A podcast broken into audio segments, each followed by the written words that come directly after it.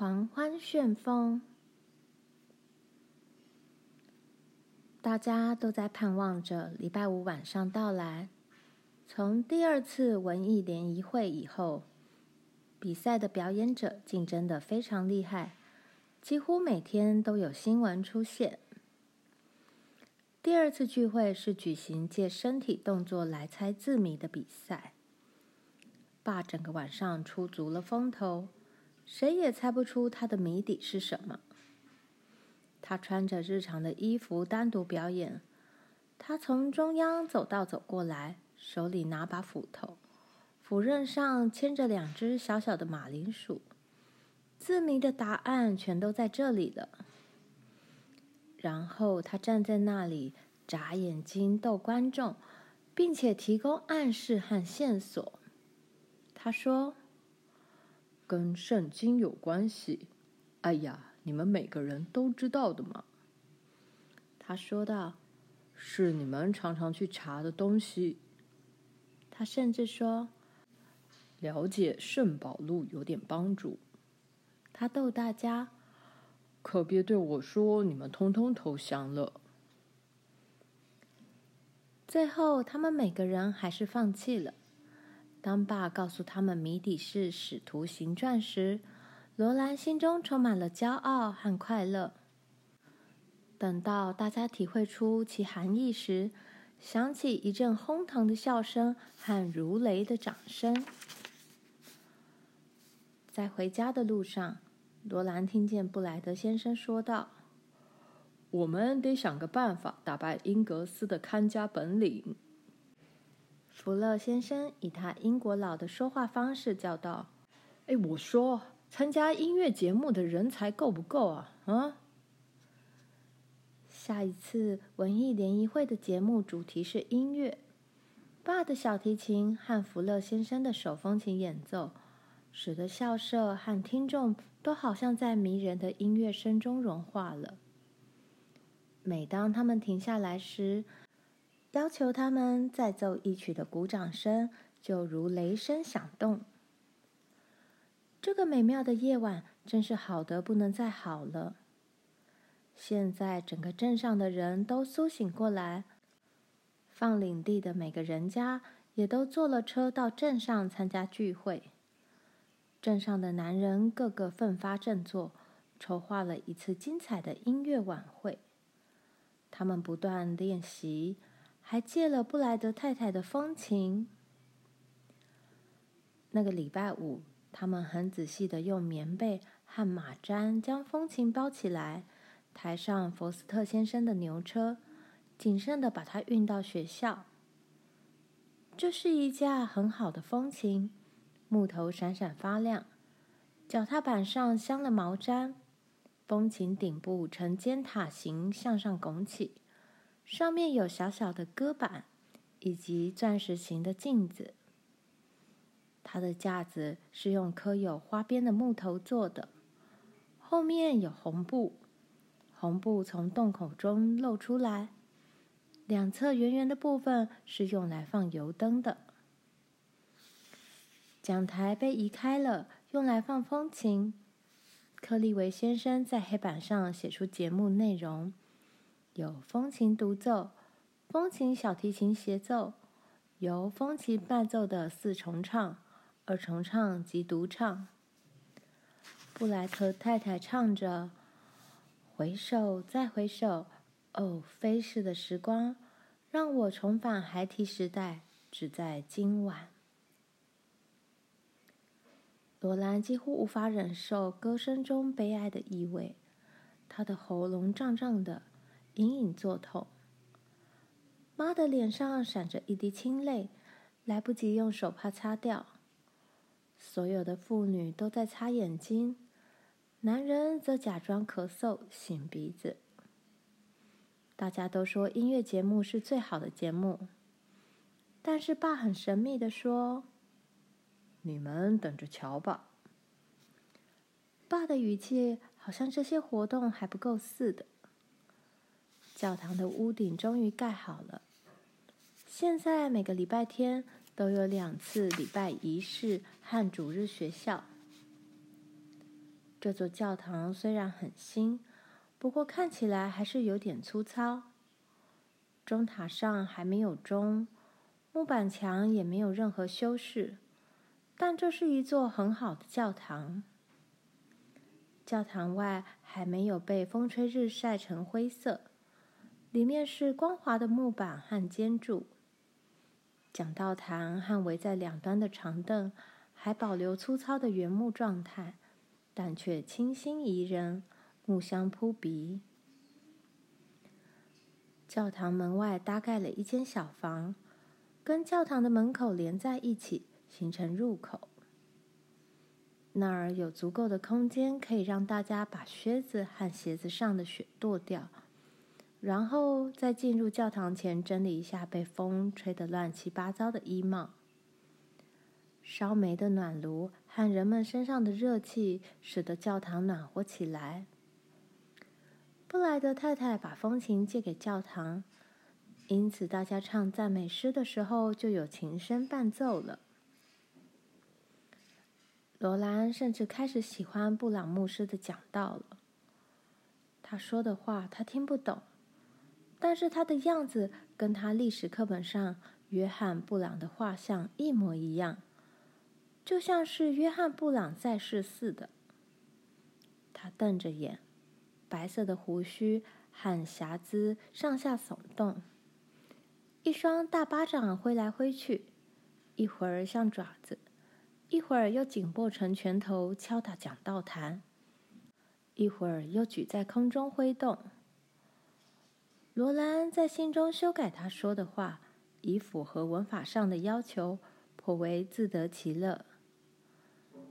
他不需要记住讲道的内容，因为回家后，爸只要他和玲玲能正确说出讲道时所引用的圣经原文就行了。接着讲道完毕，大家再唱起赞美诗。最好听的一首赞美诗是赞美诗第十八首。当风琴的音符响起，每个人立刻热烈地唱起来。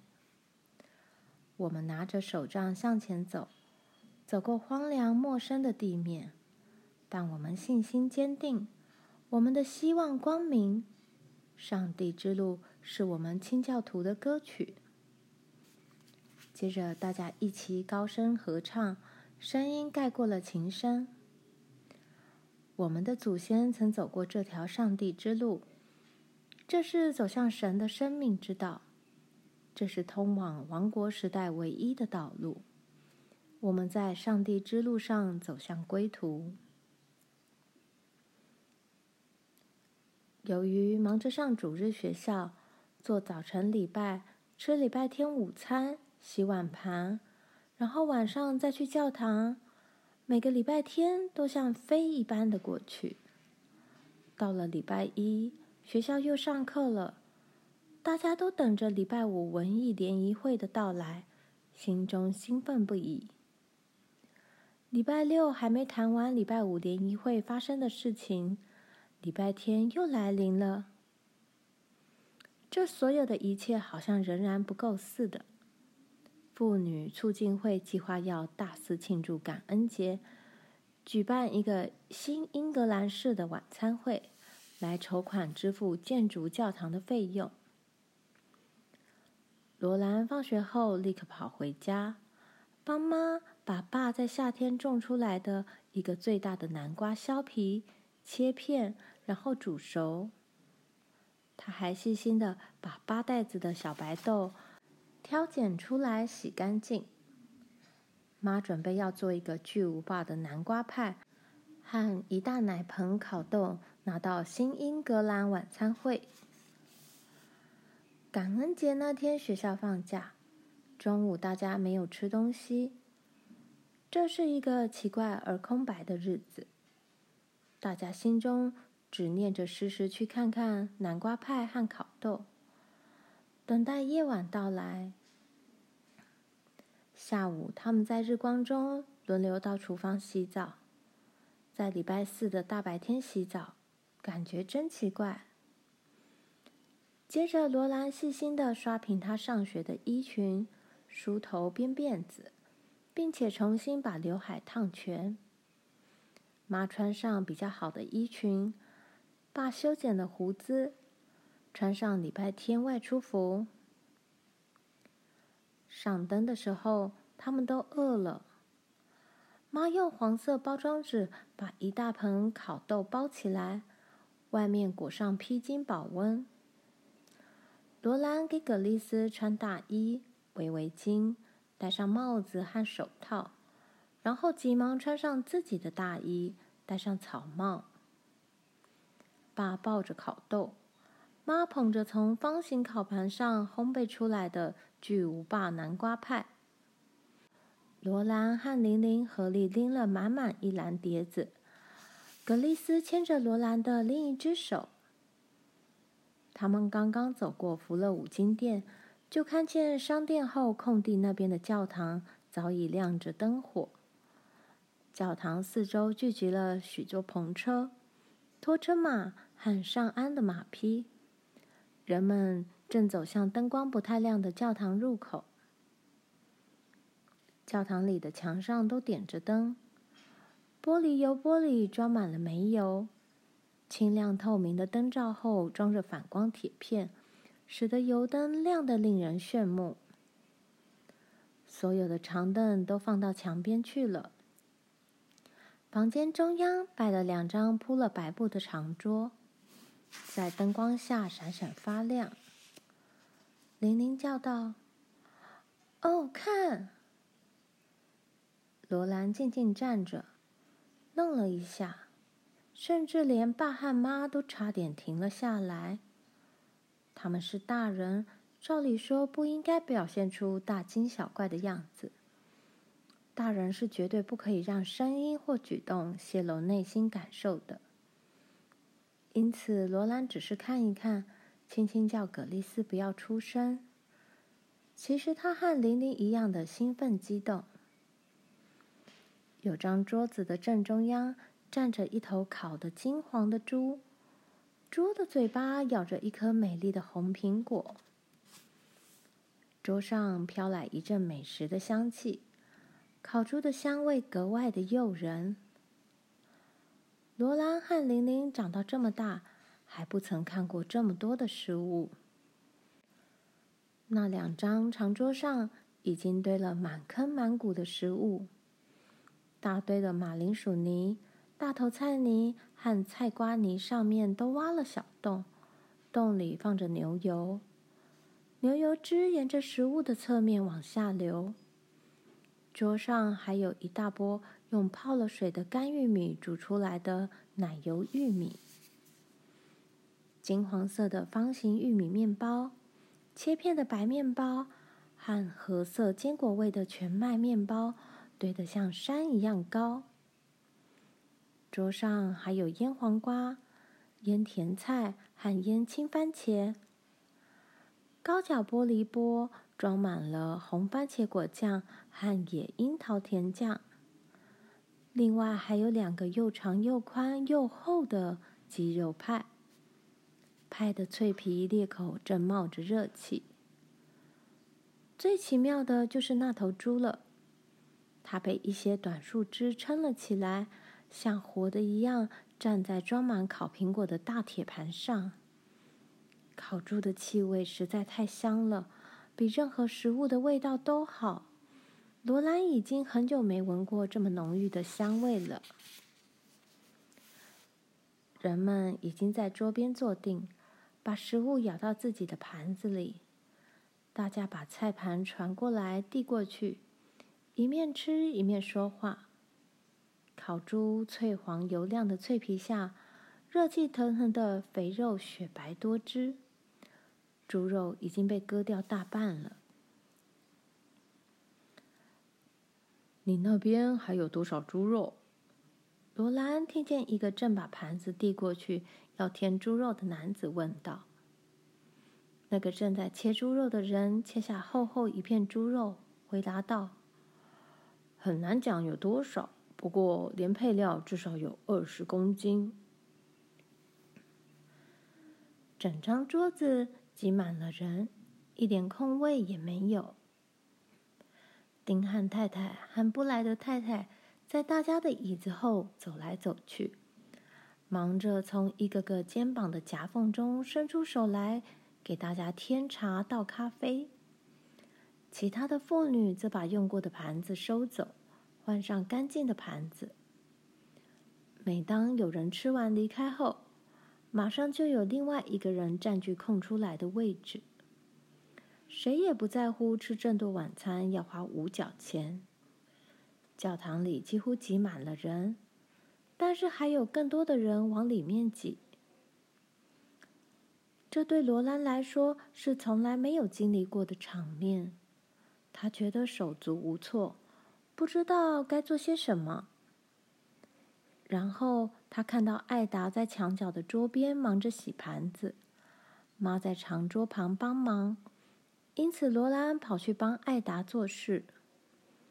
艾达问道：“你没有带围裙来？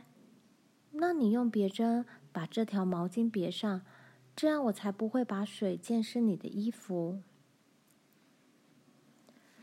艾达是牧师的女儿，已经很习惯教堂的工作了。她高高卷起袖子，身上围了一条大围裙。一面说笑，一面飞快地洗盘子。罗拉也配合他的速度，把盘子擦干。艾达开心地说：“哦，这次晚餐会办得非常成功。你有没有想到会有这么多人来参加？”罗兰回答：“没有。”接着他悄悄问道：“会有东西剩下来给我们吃吗？”艾达很有信心的回答：“哦，当然。”然后低声说：“布朗妈妈一向都会注意这种事。她留了两个最好的水果派和一个夹心蛋糕。”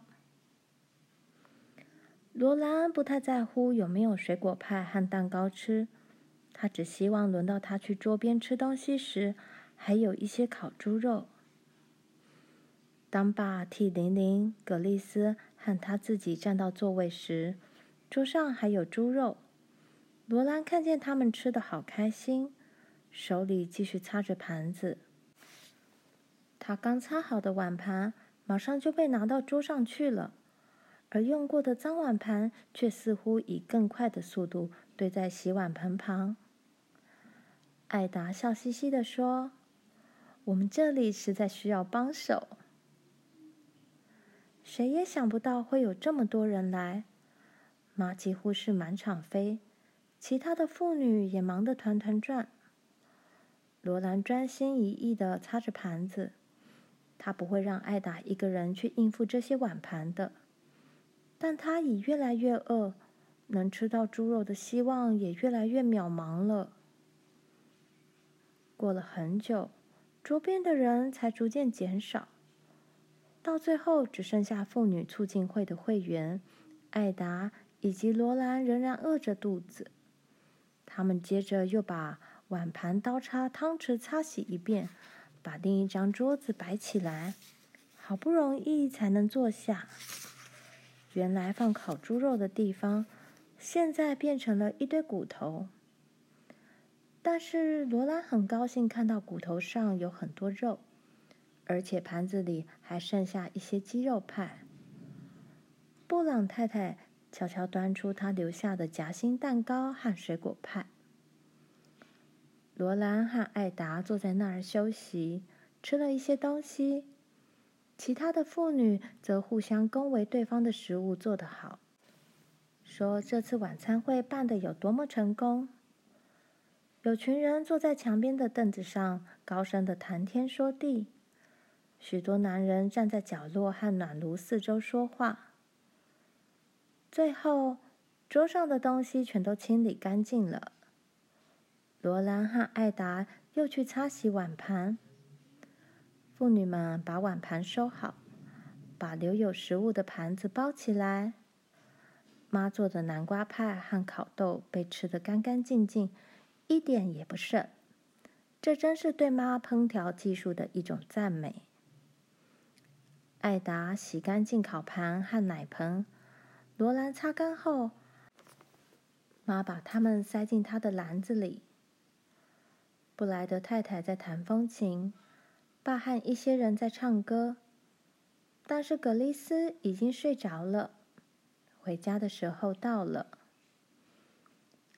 爸抱着葛丽丝往家里走时说：“我知道你累了，卡洛琳。”妈提着铁皮灯笼照路，罗兰和玲玲拎着一篮碗盘跟在后面。你们妇女促进会办的联谊非常成功。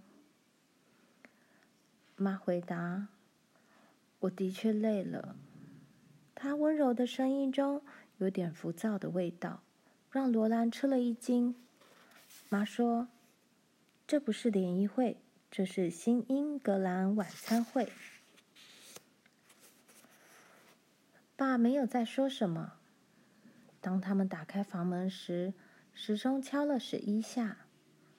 第二天又是另一个上学的日子，而明天晚上又到了礼拜五文艺联谊会的时间了。这次安排的节目是辩论比赛，主题是“林肯比华盛顿伟大”。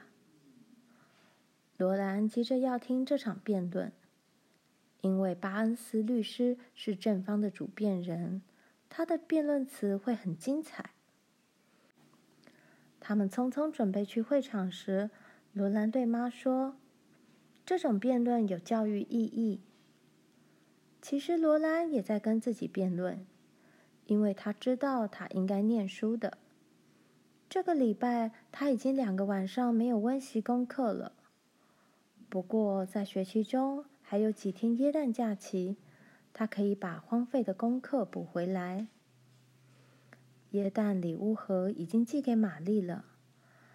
妈小心地把罗兰用柔软羊毛织成的背心放进盒子。这件背心就像窗外大片大片飘落的雪花那么白。妈还把她用最好的白线钩织的花边领子放进去。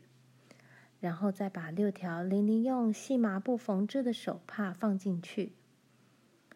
玲玲做的手帕中有三条镶着窄窄的机器制花边，另外三条是普通的缝边。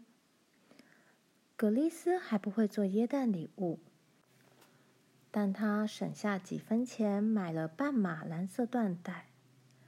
妈用这条缎带做了个领花。让玛丽别在白色花边领子的领口上。最后，他们写了一封长长的耶诞家信。爸在信封里放了一张五元钞票。爸说：“这可以让他买点需要的小东西。”玛丽的老师曾经写信来，大大赞美了玛丽一番。老师的信上说。如果玛丽能够买珠子的话，就可以寄条她亲手做的串珠回家。信中还说，玛丽需要一块特制的石板写字。也许再过一阵子，他们会训练玛丽在另一种特制的石板上写点字。点字是一种盲人可以用手指摸着念出来的字。妈说。玛丽会知道，我们在耶诞节的时候都很想念她。耶诞包裹已经寄出去了，大家都很高兴。但是家中没有了玛丽，耶诞节也就不像耶诞节了。他们在早餐时打开耶诞礼物，只有葛丽丝兴奋得不得了。葛丽丝的礼物是个真正的洋娃娃。洋娃娃的头和手都是瓷的，布做的脚上缝了一双小小的黑软鞋。爸在雪茄盒上装了两根弯轴，做成一个摇篮给洋娃娃睡。罗兰、玲玲和妈做了小床单、小枕头、小棉被，并且给洋娃娃穿上睡袍，戴上睡帽。葛丽丝好高兴。罗兰和玲玲合买了一个德国银顶针送给妈，一条蓝色丝领带送给爸。放在罗兰盘子里的则是一本绿皮烫金字的书，《丁尼生诗集》。爸和妈没有想到，他一点也不意外。他们也从爱荷华的文顿给玲玲买了一本书，这本书名叫《荒野故事集》。耶诞节就这样子了。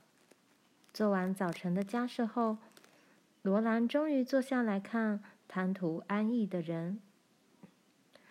这首诗也很令人失望，因为在那个似乎总是下午的地方，水手们原来都是些不好的人。他们似乎认为自己有资格住在那个神奇的地方，而且还躺在那儿不断抱怨。他们想到要振作的时候，只是发着牢骚说：“我们为什么应该在惊涛骇浪中拼命？”真是的，罗兰愤怒的想：“水手的工作不就是在惊涛骇浪中奋力前进吗？”可是他们不要这样，他们只想贪图安逸。罗兰用力合上书本，他知道书中一定有很美妙的诗文。但他实在太想念玛丽了，没有心思读书。不久，爸匆匆从邮局拿了封信回来，信上的字迹很陌生，但是签的名字却是玛丽。他在信上写道：“他把信纸放在一块有细钩的金属板上，只要手指摸着细钩，就可以用铅笔写信了。”这封信是他送给全家人的耶诞礼物。玛丽说：“她喜欢学校，老师都说他的成绩不错。他正在学习念和写点字。他很希望能跟家人一起过耶诞节。在耶诞节的这一天，他们一定很想念他，就像他想念他们一样。”念完这封信后，一天悄悄过去了。罗兰说：“如果玛丽在这里的话，不知道会多么喜欢文艺联谊会的活动。”接着，他突然想到，每件事情的变化真快。玛丽还要六年多才能回家，到时候一切都改变了。罗兰在耶诞假期中根本没有念书。一月匆匆过去。他几乎连喘息的时间都没有。这年冬天气候非常暖和，学校一天也没有停过课。每个礼拜五晚上，文艺联谊会都有活动，节目一次比一次精彩。贾丽太太举办了蜡像展览会，那天晚上，方圆几公里的人都赶来了。所有的拴马柱上都系着拖车马、乘坐马以及篷车。那两匹棕色的莫甘种马站在那里，背上盖着用扣环整整齐齐扣牢的毛毡。阿曼勒怀德跟凯普葛兰站在拥挤的教室里。一片白布幕遮住了老师的讲台。布幕拉开时，大家发出一阵惊呼声。因为墙边和讲台两侧站了一排跟真人一样大小的蜡像，至少这些人像看起来是用蜡做的。他们的脸跟蜡一样白，只有涂上去的眉毛是黑的，嘴唇是红的。他们身上披着白布，像雕塑一般动也不动。大家的目光盯着这些人像看了好一会儿。贾丽太太从拉开的白布幕后面走出来，谁也不知道她是谁。她穿了一件全黑的袍子，戴了一顶遮阳帽，手里拿着老师长长的教鞭。他以一种深沉的声音说道：“乔治·华盛顿，我命令你活过来，动！”他用教鞭点了一座蜡像一下。